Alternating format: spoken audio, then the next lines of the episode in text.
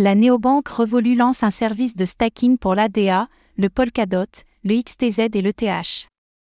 La néobanque Revolut fait un nouveau grand pas vers les crypto-monnaies.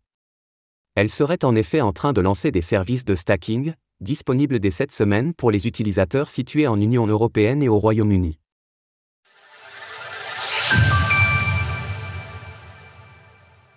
Revolut proposera désormais le stacking à ses clients.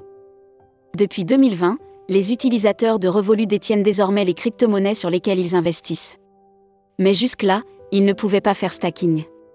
Cela sera bientôt chose faite, selon une information de nos confrères de Altfi. La néobanque s'apprêterait en effet à lancer ses services de stacking cette semaine, après un discret soft launch. Au printemps dernier, Nick Storonsky, le PDG de Revolut, avait confirmé que le stacking figurait parmi les objectifs de la banque, ainsi que la création de portefeuilles décentralisés et des offres de lending.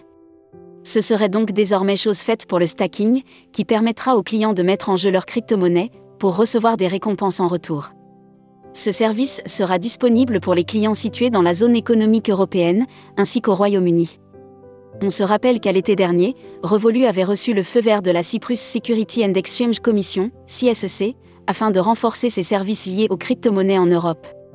Pour l'instant, Revolut n'a pas communiqué officiellement sur l'arrivée du stacking, mais l'on devrait s'attendre à un communiqué au cours de cette semaine, selon Altfi. À l'heure actuelle, les services de trading de Revolut incluent plus de 100 crypto-monnaies et les clients peuvent effectuer des achats avec leurs actifs crypto. Le stacking sera cependant initialement limité à 4 actifs, l'Ether, ETH, le XTZ de Tezos, l'ADA de Cardano, ainsi que le Polkadot de Polkadot. Revolut ne connaît pas la crise.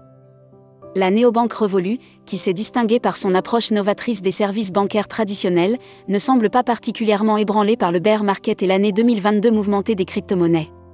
Elle a recruté au cours de l'été dernier et annonce régulièrement de nouvelles vagues d'utilisateurs. Pour autant, la néobanque semble avoir quelque peu pivoté en ce qui concerne sa stratégie crypto. Alors que sa future crypto-monnaie, le Rêvecoin, semblait soutenir une partie de son futur dans le Web 3, elle l'a discrètement écarté. Un porte-parole de Revolut expliquait ainsi à la fin du mois de janvier que la banque évaluait. Le meilleur moment pour lancer Rêvecoin.